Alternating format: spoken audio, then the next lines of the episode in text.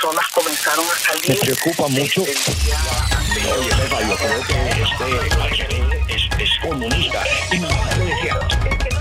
Así comienza es noticia de actualidad. El resumen informativo diario. Con detalles de lo que sucedió en la jornada. Los hechos, el análisis y la opinión. Es noticia de actualidad. El resumen informativo más completo del día. Todo lo que sucedió. Lo escucha aquí. Si es noticia. Nosotros se lo contamos.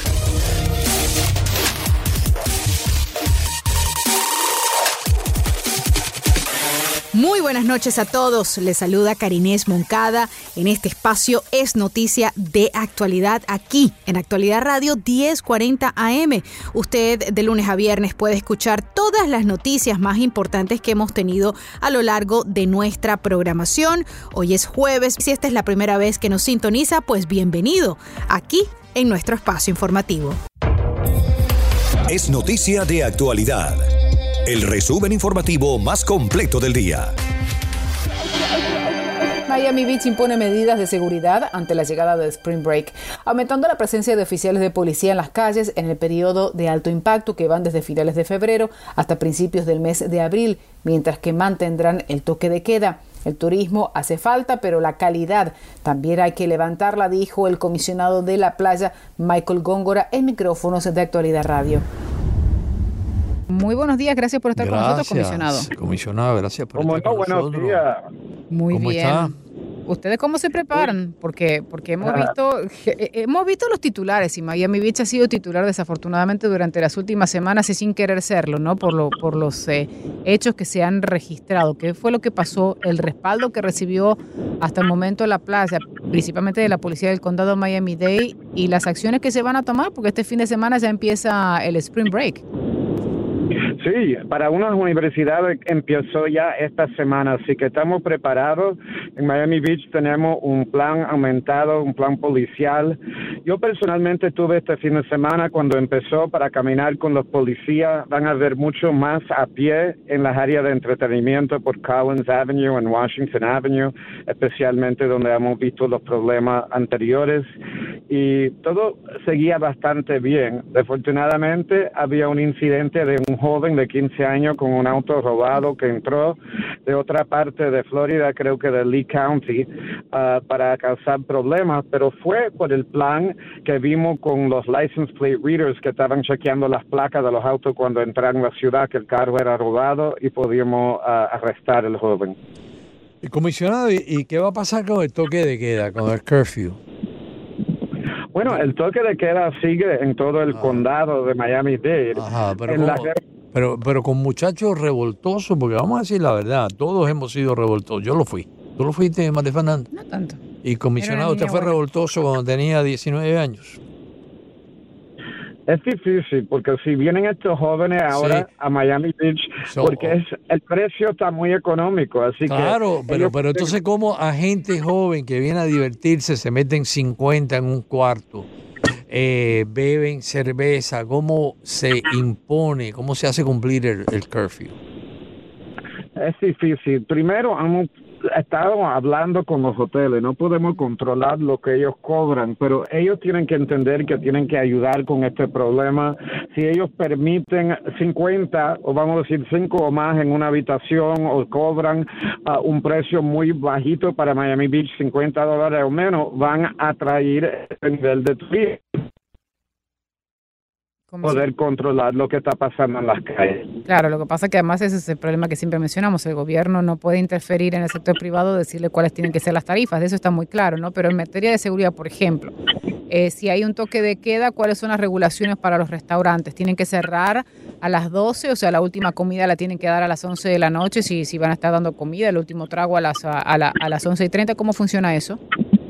En Miami Beach hemos tratado de trabajar con los negocios. Aunque toque y queda es a las 12, entendemos que a veces una persona nos va a acabar su, su plato allí en un dos segundos. Así que nosotros no ponemos multa y no enforzamos hasta las dos y media para dejarle un tiempito más para que las personas puedan acabar de comer calmado y no, no sentirse que uno tiene que ir volando del restaurante. Así que estamos trabajando con ellos para implementar esto en una manera razonable.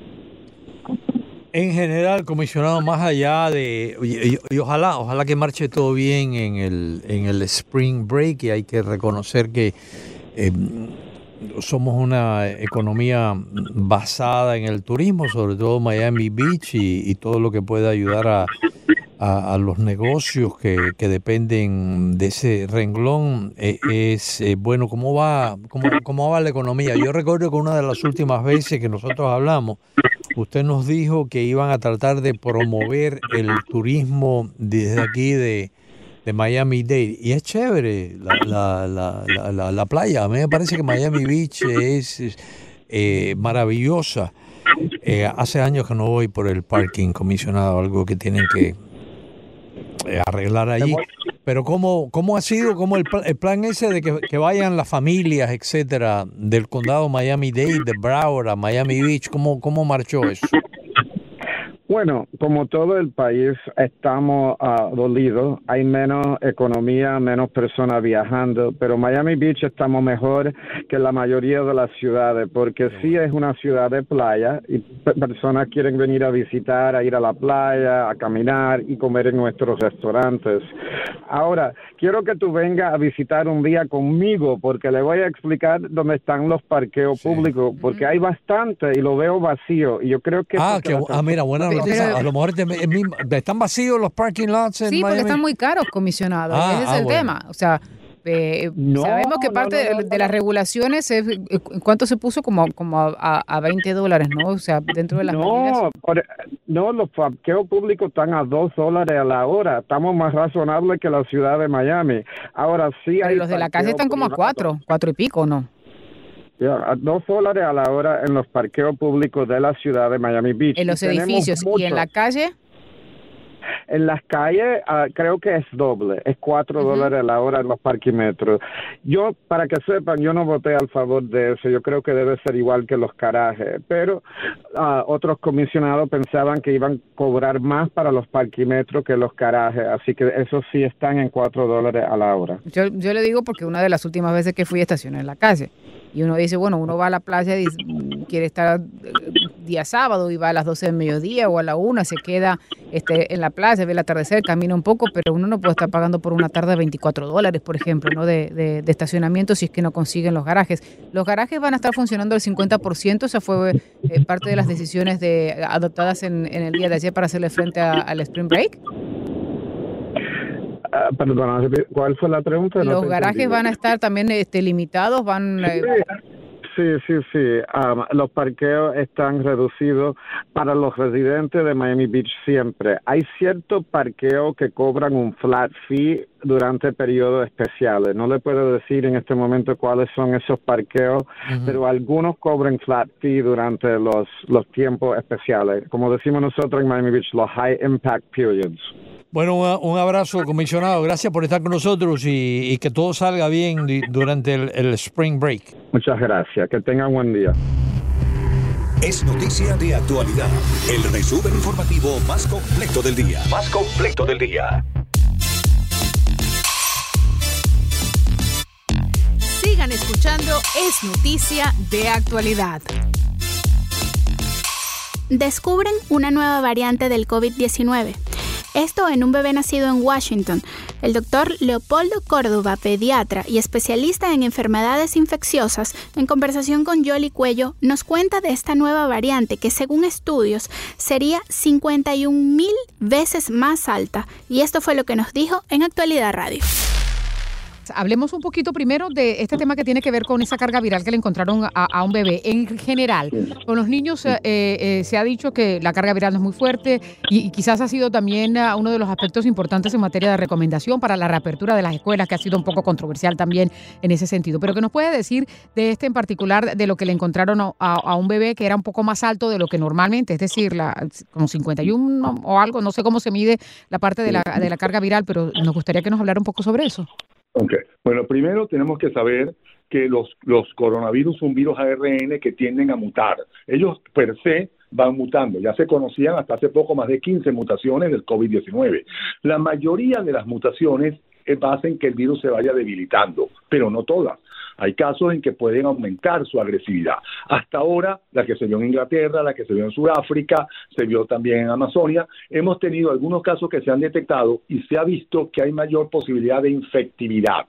Estas nuevas variantes que hemos visto infectan más, pero no son más letales per se no producen enfermedad más grave. Esa es una de las conclusiones que hemos tomado. Los niños en general se infectan menos, son benditos por Dios y eso se explica porque ellos tienen contacto con coronavirus en la infancia y crean una inmunidad cruzada, crean anticuerpos de otros coronavirus que los protegen en un momento dado. Y por otra parte, todavía no tienen desarrollados los receptores a nivel pulmonar donde se fija el virus, que son los receptores de angiotensina. Esas son las condiciones que han hecho pues que los niños afortunadamente en las estadísticas representan una una, una data muy poca dentro de todos los adultos. Y lo hemos visto que en las guarderías los niños pues se están enfermando menos también. Los que se están enfermando más son los adolescentes y los preadolescentes. Ayer salió una noticia de que había aparecido una nueva variante en Túnez. Hoy tenemos la noticia de Washington, ¿verdad? Esta es una parecida a la NA79S, ya conocida. Entonces, indudablemente, estamos, ya sabíamos que van a haber variantes. Ahora, hay que ver cómo se comporta esa variante en relación a la agresividad o a la infectibilidad que tenga. Este hallazgo que se hace hoy en Washington hace una alarma, los científicos empiezan ahora a estudiar, empiezan a hacer testeo en las comunidades, buscan el caso sospechoso, todo lo que venga a estar con el niño. Eso es el rastreo epidemiológico que se hace en estos casos. Y muy probablemente en pocos días ya vamos a tener un armado, un rompecabezas de este caso preciso. Que tiene una alta carga viral, sí, es cierto, no, no es lo habitual que se tenga una alta, una carga viral tan alta, pero todo puede ocurrir. Hay que ver las condiciones epidemiológicas, sanitarias del niño. En fin, tenemos que esperar un poquito. Por eso es que no podemos bajar la guardia. Tenemos que seguir con nuestras medidas preventivas y aprovechando que estamos con la vacuna y que, como bien dijeron ahorita ustedes eh, allí, va a empezar la vacunación ahora a nivel de maestros. Viene la etapa de 55 65 años, los policías, los maestros. Existen más de más de 4000 este, escuelas ¿verdad? Pero existe, se, dice que aquí existe un número altísimo y hay 200 mil profesores que existen. Entonces, aquí estamos viendo nosotros que eso es un grupo importantísimo que se tiene que cubrir y vacunar, que se va a empezar en esta etapa. El hecho de que una persona reciba una dosis no quiere decir que ya tiene que liberarse de las medidas de protección, del distanciamiento, de la máscara. No, hay que tener las dos dosis para que tengamos una efectividad que es lo que se estima en un 90-95%. Sin embargo, hasta ahora se ha visto que las vacunas sí protegen de la gravedad de la enfermedad y la mortalidad la disminuyen, pero todavía no se ha demostrado de que disminuya la infectividad. Hay una como la de AstraZeneca que parece que sí, hay otra, eso todavía es un tema pendiente, que es saber hasta cuándo realmente van a proteger de la infección. Esos son los datos que tenemos hasta ahora. Hay que vigilar este caso muy, muy, muy estrecho y muy probablemente en pocos días vamos a tener una respuesta mayor de esto. Claro. Mm, por otro lado, doctor, una de las cosas que también están estudiando y van a comenzar a estudiar aquí eh, en, Estados Unidos, porque como es una enfermedad nueva y apenas ah, estamos lidiando con ella hace un año, a personas que llevan con la enfermedad y, eh, más de nueve y ocho meses, eh, porque parece que eso también lo han estado detectando. No es una incidencia muy alta, pero existe. ¿Eso qué implicación tiene o que, que ha leído algo sobre eso o ha estado pendiente del tema? Ese? Eso es algo muy importante también. Primero, ya estamos conociendo en este año cómo es la evolución de la enfermedad. Sabemos que ya para estos momentos 50% de las personas infectadas son asintomáticas. O sea, que no tienen síntomas ni lo van a tener nunca, pero están infectando. Y el virus, como le hemos dicho, ha aumentado su infectibilidad, o sea, que ahora infecta a más personas. Entonces, eso es uno de los, de los problemas que nosotros tenemos en este momento en relación a la, a, la cantidad de, virus que hay. Por otra parte, nosotros estamos viendo una serie de fenómenos. Por lo menos ya sabemos que la pérdida del, del, olfato, que es muy frecuente en el coronavirus, las personas que tienen pérdida del olfato pueden, la mayoría de ellos no desarrollan una enfermedad más grave. Eso lo hemos visto en los últimos estudios. Es decir, que el, virus se aloja, se aloja a nivel nasal y parece que de allí no pasa. Ahora, eso es interesante y seguirlo estudiando. Cuando hablamos de reinfección, que sí se han visto y en Europa se han visto, y aquí también, es aquel que ya se curó, que se demostró y tienen de nuevo un virus, pero una variante. Eso se han hecho estudios en pacientes que estuvieron enfermos hace un año y hay hay presentaciones de eso que todavía son anecdóticas, son casos aislados. No podemos decir que eso llega a un porcentaje alto, pero sí se ha visto personas que con una nueva variante se están infectando otra vez. Eso nos indica que el sistema inmunológico de esa persona no sabemos cómo puede estar funcionando y probablemente no está funcionando al, perfecto y no crean una cantidad de anticuerpos suficiente, un pool de anticuerpos neutralizantes que permitan evitar eh, futuros contactos. Eso pasa en las enfermedades infecciosas. No todo el mundo se enferma a la vez, no todo el mundo se enferma de la misma gravedad y hay personas dentro de esto que pueden presentar o cuadros crónicos, es lo que se llama el COVID prolongado, y ya sabemos los síntomas, la, pérdida del cabello, la pérdida del olfato, problemas de insomnio, intranquilidad, dolor de cabeza, pueden durar hasta seis meses. Eso ya lo sabemos, es lo que se ha llamado el COVID crónico, que es que se prolonga. Eso no le da a todo el mundo. Entonces, sí existen variantes de, por parte del virus y también por parte de la respuesta inmunológica. Eso está ocurriendo. Una cosa muy buena es que ya se está trabajando activamente en la elaboración de vacunas para niños. Ya Pfizer, Moderna, AstraZeneca ya están en fase, ya están haciendo, empezando estudios fase 2 y fase 3 y calculamos que en los próximos meses ya tendremos vacunaciones para niños. Hasta ahora se tienen vacunas que se están haciendo de 12 a 15 años, otros están desarrollando de los 9 años. Entonces, eso es también una tranquilidad porque ese grupo etario de los adolescentes es lo que ahorita nos está preocupando, más que los niños pequeños. Después se aumentará, iremos a otro escalón en el cual vacunaremos a toda la edad pediátrica y a las mujeres embarazadas.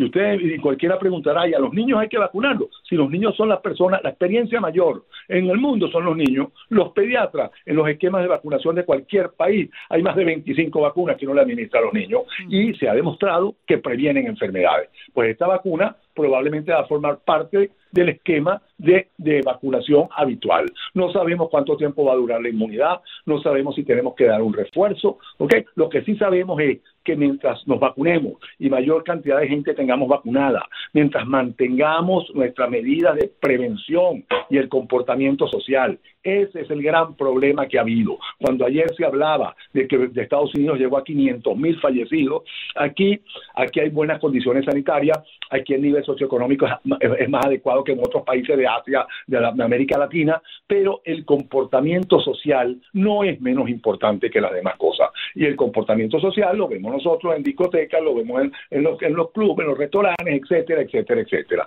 Eso y nos dimos cuenta que en diciembre y después de Halloween hubo un pico y un repunte de casos mucho más alto, ¿verdad? Que se esperaba y se sabía que venían. porque Hubo viajes gente que, que no respetó el distanciamiento y esto. Tenemos, no podemos bajar la guardia. Seguimos estando en pandemia.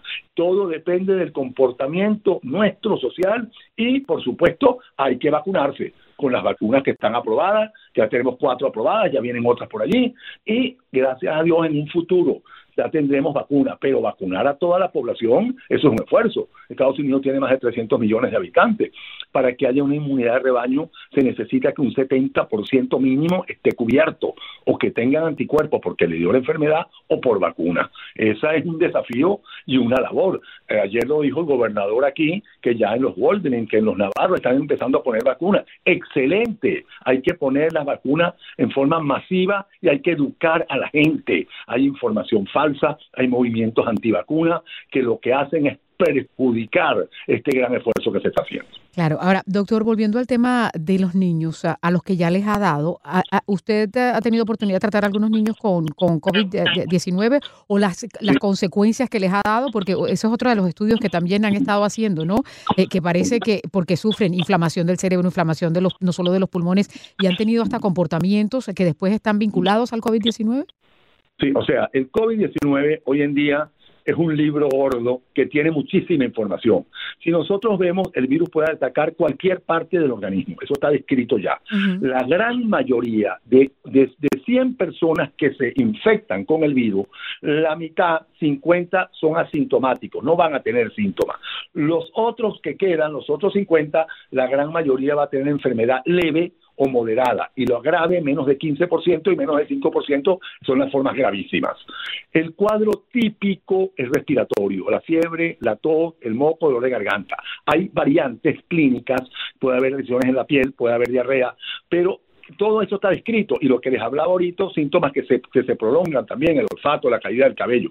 A un niño le puede dar cualquiera de esos síntomas, pero hay otra cosa que también está impactando en los niños, que no es, no es solamente por el virus, sino que el virus ha obligado a que los niños estén confinados en su casa, no puedan compartir al aire libre con otros compañeritos y con otros padres. Hay problemas muchas veces en la relación en la casa, los padres no pueden trabajar, los niños se hacen sedentarios, aumenta la obesidad, la, la, la ansiedad de los niños, insomnio, todos esos son problemas atribuidos a la situación. El rendimiento escolar no, no, es, no es el esperado. Entonces, el comportamiento del niño depende mucho del entorno familiar y los padres están afectados también. Entonces, eso es culpa del coronavirus, claro, porque fue la pandemia, pero no es el virus que va a producirle esos daños, es la consecuencia. Una enfermedad tiene efectos directos por per se por la capacidad que tenga de dañar y lesionar tejido y órganos, pero el impacto social que ha hecho esta pandemia ha sido gravísimo y a nivel global y a nivel socioeconómico también y hay muchas empresas que han quebrado y está, y entonces ahí es donde está el gran problema y hay gente que, que, que, que ha tenido enfermedades este, neurológicas, ansiedad, depresiones, eh, parejas que se divorcian, o sea, es un, es un, un problema de salud pública que estamos viviendo que, que podemos atribuírselo a la, a la pandemia. Es una consecuencia, ¿no? Es como daños colaterales que trae la pandemia. Y los suicidios, desafortunadamente, también han aumentado entre los adolescentes eh, por el encierro. Es lamentable, pero es cierto. Doctor, tenemos que hacer la pausa, pero queremos agradecerle que nos haya acompañado en el programa. Seguiremos en contacto con toda esta información. Muchísimas gracias y me pueden seguir por mi, por mi Instagram, arroba Leopoldo Córdoba Romero, que estamos actualizando el COVID día, día a día. Muchas gracias. Muchas gracias a usted, doctor. Es el doctor Leopoldo Córdoba, especialista en enfermedades infecciosas y pediatra con nosotros aquí a esta hora. La información para poder enfrentar los cambios que se avecinan la encontrará aquí. El doctor Jorge Suárez Vélez, analista económico. Gente que está diciendo, ah, mira, me voy a meter a comprar una acción de GameStop. Esto que funcionó con Reddit y todo este proceso es algo que siempre te da ganancia. Entonces yo voy a meter mis ahorros a comprar acciones de una pirequería de empresa que está en vías de quiebra para especular con ella sin darme cuenta que de hecho lo más probable es que yo pierda todo mi dinero. Y cuando la realidad del día a día torna una tarea difícil de entender, es necesario comprender el poder de la información. Agentes federales se presentaron en una residencia del área de Sunrise al oeste del condado Broward en una operación contra la pornografía infantil. Para la policía, un momento, puedes parar un carro y cuando vas a pedirle la licencia, la persona saca la pistola y mata al policía, que ha pasado mucho, en cosa de segundos. La diferencia entre la vida y la muerte. Continuar con estas teorías conspirativas. El señor McCarthy diciendo, nosotros no vamos a tenerlas en esas dos comités. Actualidad Radio 1040 AM Para todo el sur de la Florida y 103.9 FM para la ciudad de Miami. Para la ciudad de Miami. Como está diciendo esta señora, lo que ocurrió en Parkland. La información actualizada sobre el COVID-19 es noticia de actualidad. Continúen escuchando. Es noticia de actualidad. Amigos, el tema de la inmigración en la frontera sur se ha complicado, se ha convertido en un tema polémico. Están entrando cerca de 12 mil personas de manera ilegal a los Estados Unidos cada día del mes, de acuerdo a informaciones de la patrulla de fronteras. Y también, todo parece indicar, pudiera haber un nuevo éxodo de balseros cubanos en proceso. Para analizar estas noticias, conversamos con la abogada de inmigración Grisel Ibarra. Si conectamos aquí los, los puntos estos, eh, ¿qué es lo que nos da? Ok, escúchame, mira, aquí hay un centro, eh, durante la época de, de Biden de, y de Obama, había un centro para menores en Homestead. Ese centro era para muchachos de, desde 13 a 17 años. Es un centro que tiene un edificio, aire acondicionado 24 horas al día, tiene unos televisores inmensos, a todo el mundo le dan un iPad, le dan un teléfono, tienes que darle a, a los muchachos les tienes que dar la oportunidad de hablar con los familiares. Hay todo tipo, todo tipo de asistencia médica que creo que la provee el Baptist Hospital, que es el hospital más caro que hay en Miami. Eh, los muchachos hay que arreglarle los dientes, hay que arreglarle los ojos, hay que operarlo de, de apendicitis, de las amígdalas, hay que enderezarle las piernas cuando las tienen jorobadas, o sea, los fabricamos nuevos. Todo eso a la expensa creo que costaba, creo que eran como dos billones al mes, una cosa así. Todas las cosas que. En el, en el 2016 vino un huracán o venía un huracán y no había un evacuation um, program y cerraron aquello. Yo tengo clientes que trabajaban ahí. Dijeron, doctora, esos niños más nunca se quieren ir de aquí porque en su vida han tenido lo que tienen aquí. Ropa limpia, zapatos, tenis, eh, cancha para jugar, eh, soccer, cancha para jugar basquetbol, eh, educación, televisor en colores, todo lo demás. Lo van a volver a abrir ahora. Van entre las edades de, creo que son de 13 a 18 años. Después de los 18 años ya no te pueden tener en esos lugares, ya eres un adulto y te tienes que ir. Pero ¿qué es lo que está pasando, Agustín? Tú sabes que aquí en este país tenemos un chart que te dice cuánto debe de medir un niño que tiene 4 años, 5 años, 6 años, 12 años, que se ¿verdad? En estos países donde están todos increíblemente malnutridos, parecen unos renacuajos, tú lo ves que son unos chiquiticos así. Entonces, se están pasando hombres de, de 20, 21, 22 años, están pasando por niños de 15, 16 años para poder ser puestos en esos lugares. Y no hay un examen que te puedan hacer que te dice qué edad tú tienes, porque ni siquiera, o sea, ni los cordales le podemos contar, ¿ok? Porque la mitad no tiene ni dientes. Por, por, por, por, eso eh, han tenido una, una, una, una vida muy difícil. Entonces, ¿qué pasa? Que hay muchas personas que están diciendo que eh, hoy por hoy en esta comunidad estamos sufriendo una catástrofe no solamente médica, Agustín, pero económica. Aquí hay familias que están en la calle, que no pueden pagar las casas. Aquí hay niños que no tienen, no tienen una computadora para poder hacer la tarea. Sin embargo, se la vamos a dar a todos estos niños. Y tú sabes que, mi amigo, yo soy la primera y tú sabes bien que yo, yo dono para todas las causas, pero la caridad empieza por la casa. ¿Cuántos niños americanos no hay aquí, nacidos aquí, que hoy por hoy los padres se han quedado sin nada porque no tienen trabajo, no tienen ropa, no tienen crisma, no tienen nada? y le vamos a dar iPad, le vamos a dar clases, le vamos a dar televisor en color a, estos muchachos, pero eso es lo que está pasando y eso es lo que se está lo que se está corriendo por Guatemala, Honduras, Nicaragua, El Salvador. Oye, ve para allá, que allá te van a recibir, vas a tener de todo, no tienes problemas. Claro que van a venir para acá. Se están viviendo en la calle, pobrecitos. Y yo creo, en mi opinión, lo que pasó fue que el señor Biden eh, como buen político, prometió, prometió, prometió, prometió. Y ahora se está dando cuenta que muchas de las cosas que ha prometido son físicamente y económicamente imposibles. Tú no puedes tener 12 mil personas al día. No es una inmigración, es una invasión. Y no hay donde ponerlos, Agustín. No tenemos donde ponerlos. Ya los pueblos de frontera se están quejando porque ICE te recoge te, te, te da los papeles y te deja en, el bus stop, con los chiquitos y con todo el mundo. Contar que tú entres con un niño, te dejan ahí. Entonces, ¿qué tú haces? ¿Para dónde tú vas? Claro. bueno, de hecho, hoy tenemos un titular. Doctora, hoy tenemos un titular que dice varios jefes policiales del estado de Texas advirtieron que los miles de inmigrantes ilegales que están cruzando diariamente la frontera desde México representan un gran peligro de salubridad porque no se les hacen las pruebas del coronavirus. Exactamente. Entonces, acuérdate otra cosa, acuérdate que muchos de esos niños son alquilados. Te lo digo porque los he visto en mi oficina, los alquilan, o sea, Agustín se para allí y Grisel se para con Agustín. Y no tenemos ni un hijo, no tenemos nadie. Pero sin embargo, por 300, 400 pesos nos prestan un chiquito para que nosotros entremos con el niño, digamos que es el hijo de nosotros, nos procesen, nos dejen salir y entonces devolvamos al niño para la segunda tanda, para, que, para aquí a un mes el mismo chiquito va. Te lo digo porque yo he tenido casos de personas que que han eh, los alquilan alquilan a los muchachos, pero ¿qué es lo que está pasando ahora? Que los muchachos no se quieren ir.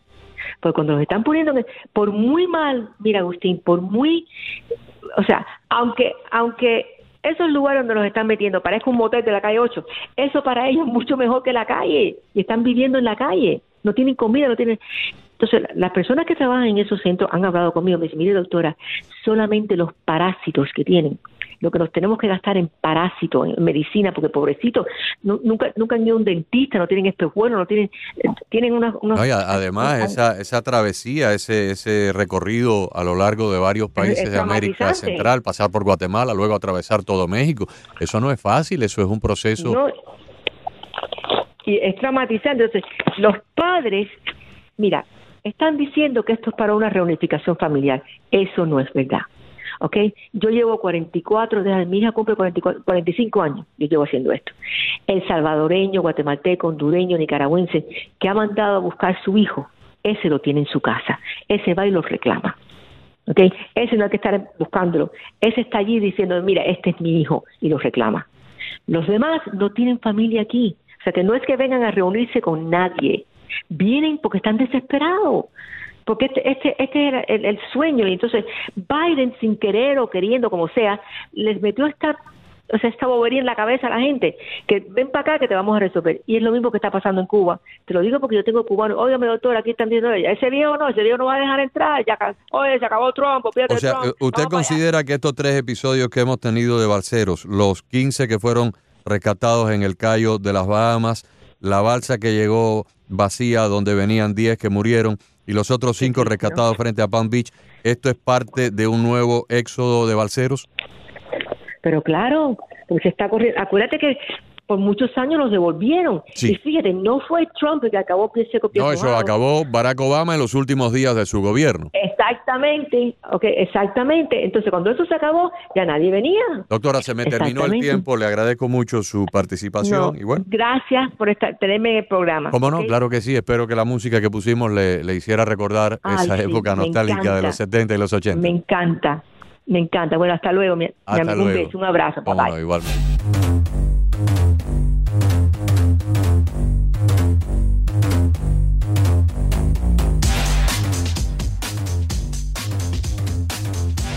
Se perdió, es noticia de actualidad Puede escuchar nuestro podcast a través de todas sus plataformas en actualidadradio.com. en actualidadradio.com.